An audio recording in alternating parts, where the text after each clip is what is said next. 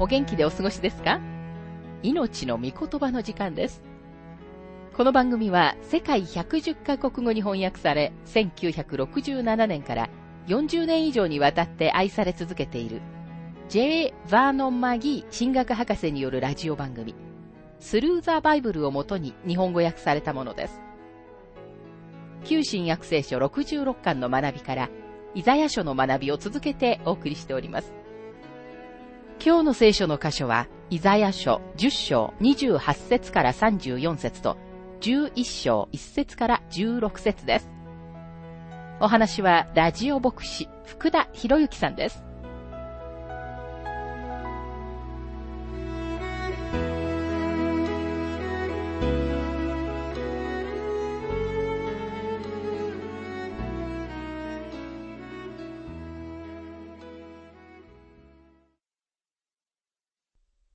イザヤ書10章の学びをしていますが、再びイザヤは、遥か彼方のその日を垣間見ます。28節から32節彼は、アヤテにつき、ミグロンを過ぎ、ミクマスに荷を置く。彼らは渡し場を過ぎ、ゲバで野営する。ラマはおののき、サウルのギブアは逃げる。ガリムの娘よ。甲高く叫べ。よく聞け。雷雨者よ。哀れなあなとて。マデメナは逃げ去り、ゲビムの住民は身を避ける。その日彼はノブで立ちとどまり、シオンの娘の山、エルサレムの丘に向かって拳を振り上げる。この予言は特定の地域が挙げられていますが、そのすべてはエルサレムの北にあります。そしてこれはアッシリアが通った道順と、また将来の北からの侵略者が取る道順です。その侵略者はロシアだろうと思っています。侵略者はエゼキエル書38章から39章にあるように、マゴグの地から来るのですとマギー博士は述べています。さて、ここに挙げられている場所に注目してください。アヤテはエルサレムの北、約24キロのところにあります。ミグロンは、アヤテの南で、ヨナタンがペリシテ人に対して勝利を収めた山道です。ゲバとラマはエルサレムの北、約10キロのところにあります。アナトテはエルサレムから北に約 5km のところにあります。アナトテは詩人であるエレミアの故郷です。ラユシャはパレスチナの北端でダン部族のものです。マデメナ、フンの丘はエルサレムの北のゴミ捨て場です。ゲビムもおそらくエルサレムのすぐ北側ですが、確かな場所は知られていません。ノブは最後に言及されている場所で、町のすぐ北、エルサレムから見えるところです。この箇所は、北からのアッシリアの行進をはっきりと図で示しています。この行進によってエルサレムは麻痺状態になり敗北するのです。イザヤ書10章の33節見よ、万軍の主、主が恐ろしい勢いで枝を切り払う。竹の高いものは切り落とされ、そびえたものは低くされる。しかし神様はそこに介入され、ご自分の民を救い出されます。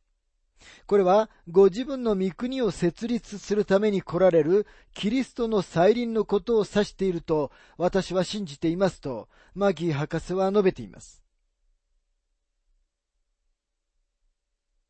イザヤ書10章の34節主は林の茂みを斧で切り落とし、レバノンは力強い方によって倒される。力強い方とは、この地上に来られる時のキリストのことだと思います。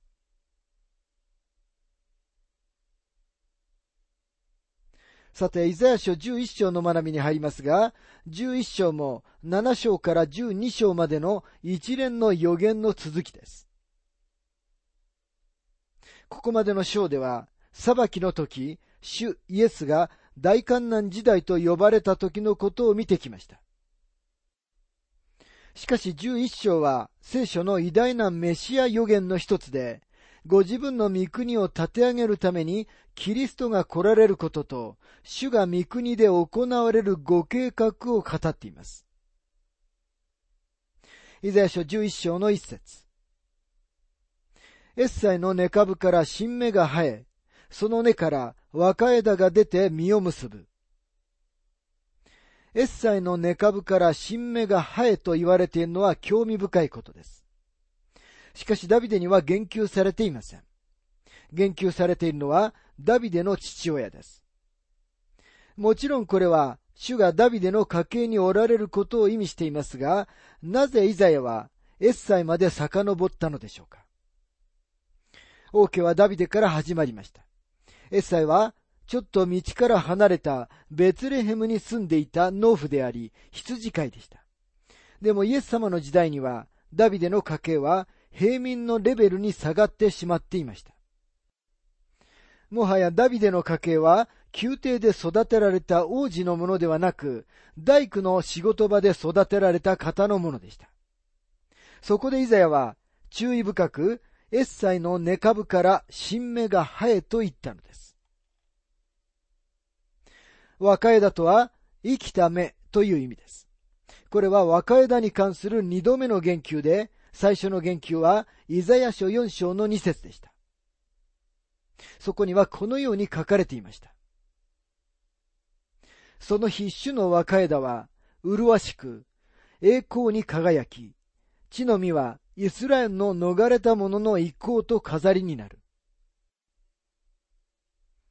若枝と訳されているこの言葉は、主イエス・キリストに与えられた肩書きの一つで、イザヤ書53章では、主は砂漠の地から出る根と呼ばれています。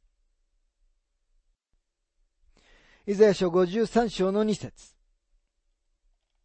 彼は主の前に若枝のように芽生え、砂漠の地から出る根のように育った。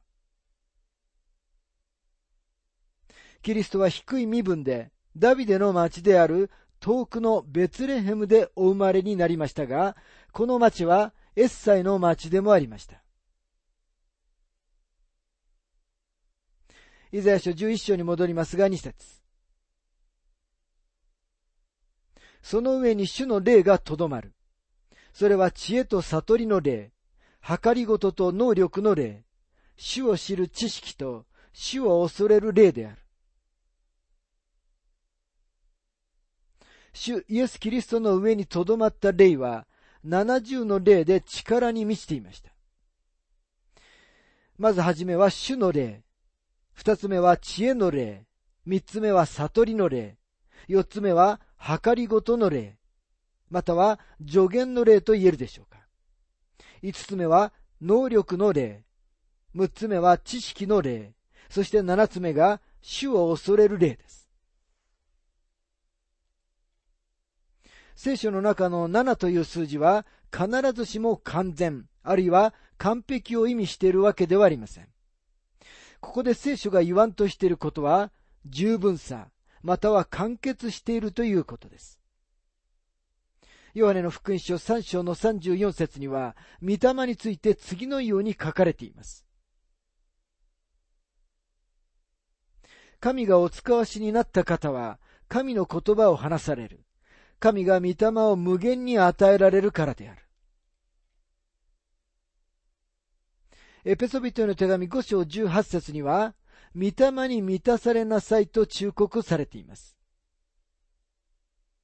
そこの方に、ほんの数滴の御霊しかない者もいます。また、4分の1満たされている人も、半分だけ満たされている人もいます。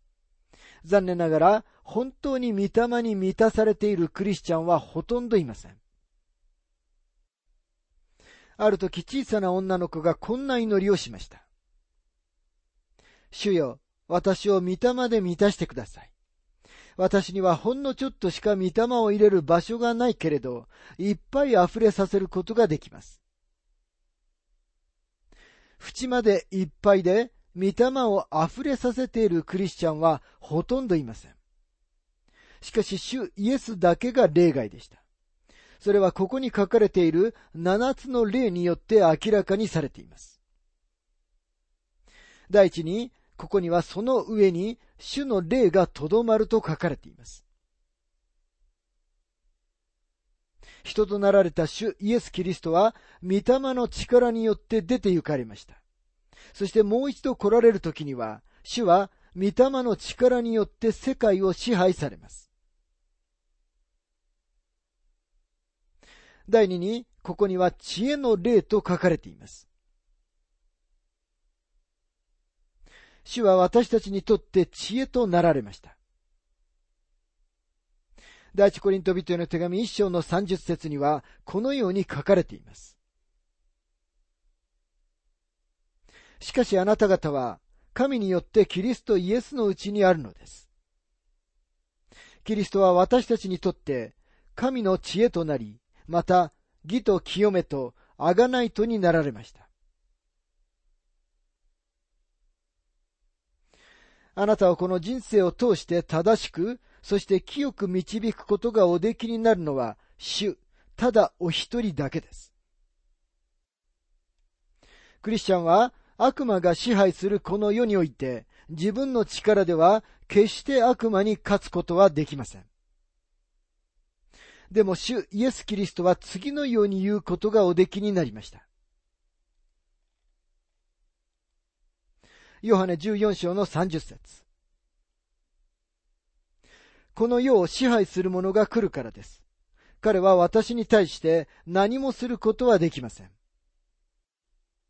サタンはキリストに対しては何もすることはできませんが、私たちにはいつでも何か落ち度を見つけ、攻撃を仕掛けてきます。ですから私たちはサタンに対抗するために知恵の霊が必要なのです。主イエス・キリストご自身が知恵の御霊なのです。第三に、悟りの霊とは、霊的な洞察力のことを指しています。洞察力を持っているクリスチャンがあまりにも少ないのは悲しいことです。多くの人々が人間の基準に従ってある人についていくのは驚きます。彼らはその人の見た目や声が好きなだけで、その人が何を言っているのか、あるいは彼の言っていることが神様の御言葉に真実であるかどうかを決して本当には理解しません。クリスチャンには悟りの霊が必要です。そして私たちは、誰が主の味方で、誰がそうでないかに気をつける必要があります。私たちは悟りの霊をくださるように真剣に祈るべきだと思います。第4は、計りごとの霊、あるいは助言の霊です。私たちすべては助言を必要としています。あなたは主イエス・キリストが一度も誰にも助言を求められなかったことに気づいたことがあるでしょうか主は決して他の人に助言を求められませんでした。主は助言をお与えになるお方でした。第五に、能力の霊、つまり力の霊です。私たちはどれほど力を必要としていることでしょうかパウロはピリピ人への手紙で次のように述べています。ピリピ人への手紙3章の10節私はキリストとその復活の力を知り、そして第6番目と7番目には、主を知る知識の霊と、主を恐れる霊です。これらの霊は、神様の御言葉を学ぶことによって得られると思います。イザヤ書11章に戻りますが、3節から4節この方は主を恐れることを喜び、その目の見るところによって裁かず、その耳の聞くところによって判決を下さず、正義をもってよるべのないものを裁き、公正をもって国の貧しい者のために判決を下し、口の鞭で国を打ち、唇の息で悪者を殺す。サタンは大観難時代にこの地上での絶頂期を迎えます。人間的に言えば、その時代には、この世のためには何の解放もありません。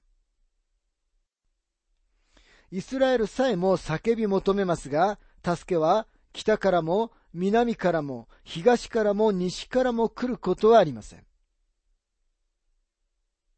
助けは上から来るのです。その時にメシアが来られて、ご自分の御国を建てられます。主イエスがこの地上に来られることの理由はかなり明白です。この地上には支配者が必要なのです。世界は主に票を投じなかったし、主のために票を投じることはこれからもないでしょう。でも神様が主に票を投じられたのです。そしてこの宇宙は神様のものですから、神様が主をこの地上に支配者として制定され、主はこの地を裁かれます。ご自分の目の見るところによって裁かれるのではありません。最後には犯罪者が釈放されるような長ったらしい裁判はありません。このことは確かに恐ろしいことです。二つの裁きがあります。一つは信者のため、もう一つは未信者のためです。大観難時代の初めに、信者はキリストの裁きの座の前に出ます。そして、1007年後に失われた者のための大きな白い御座の裁きがあります。いつの日か私たちは主イエス・キリストの見舞いに立つことになります。そしてその時、私たちの人生の中の偽物はすべて明るみに出されます。ですから私たちは偽物は片付ける努力をすべきです。また物事は何であっても極めて明瞭にしておきたいものです。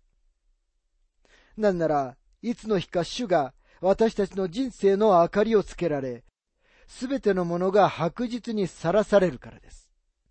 確かにこれは恐ろしいことです。イザヤ書11章の5節正義はその腰の帯となり、真実はその銅の帯となる。主のご支配を取り囲む者は正義と誠実さです。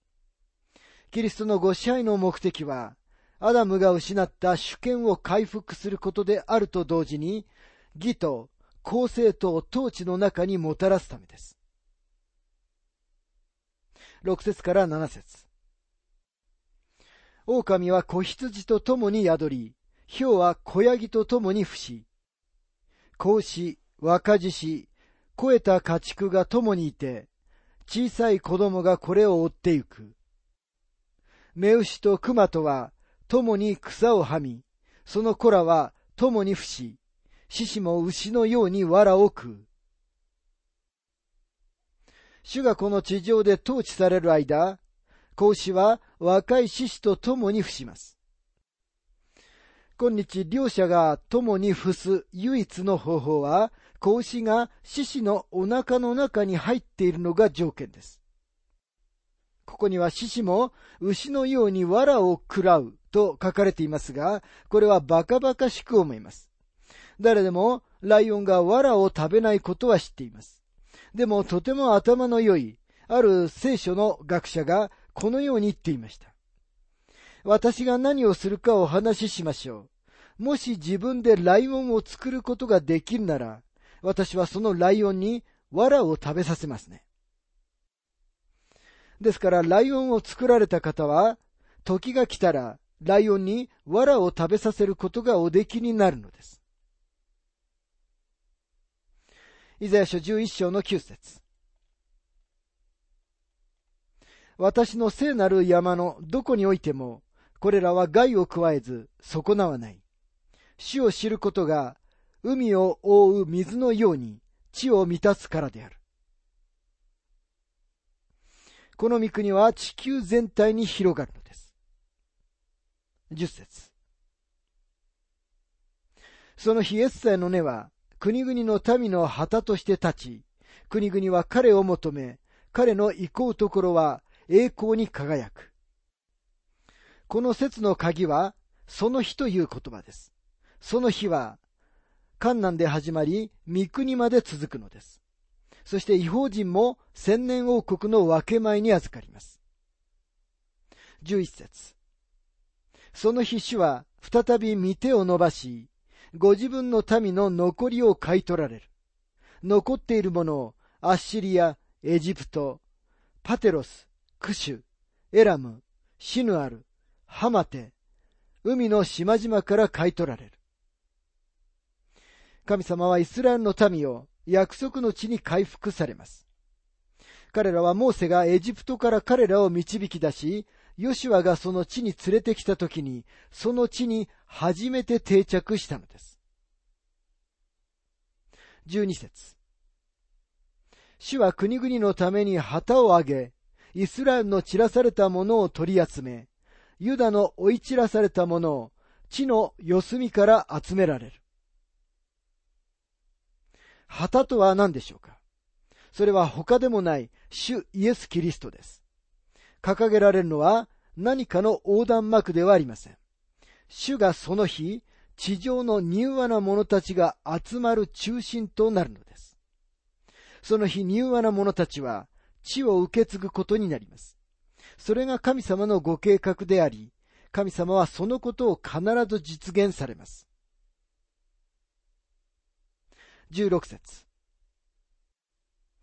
残される見た目の残りの者のために、アッシリアからの王子が備えられる。イスラエルがエジプトの国から登ってきた日に、イスラエルのために備えられたように。偉大な素晴らしいハイウェイが大きな地の橋、パレスチナを越えてアッシリアからエジプトに伸ばされます。明らかに世界の国々はこのハイウェイを越えて礼拝するためにエルサレムに来るのです。ゼカリア書14章の16節から18節には、このように書かれています。エルサレムに攻めてきたすべての民のうち、生き残った者は皆、毎年、万軍の主である王を礼拝し、カリオの祭りを祝うために登ってくる。地上の諸子族のうち、万軍の主である王を礼拝しに、エルサレムへ登ってこない士族の上には、雨が降らない。もしエジプトの士族が登ってこないなら、雨は彼らの上に降らず、カリオの祭りを祝いに登ってこない諸国の民を主が打つその災害が彼らに下る。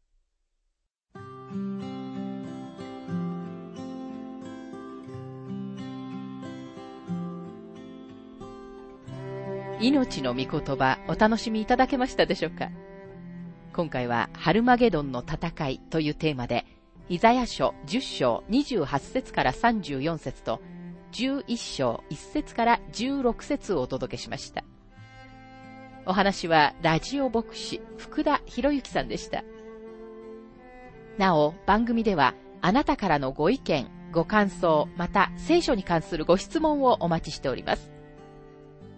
お便りの宛先は、郵便番号592-8345大阪府堺市浜寺昭和町4-462浜寺聖書協会命の御言葉の係。メールアドレスは全部小文字で ttb.hbc.gmail.com です。どうぞお気軽にお便りをお寄せください。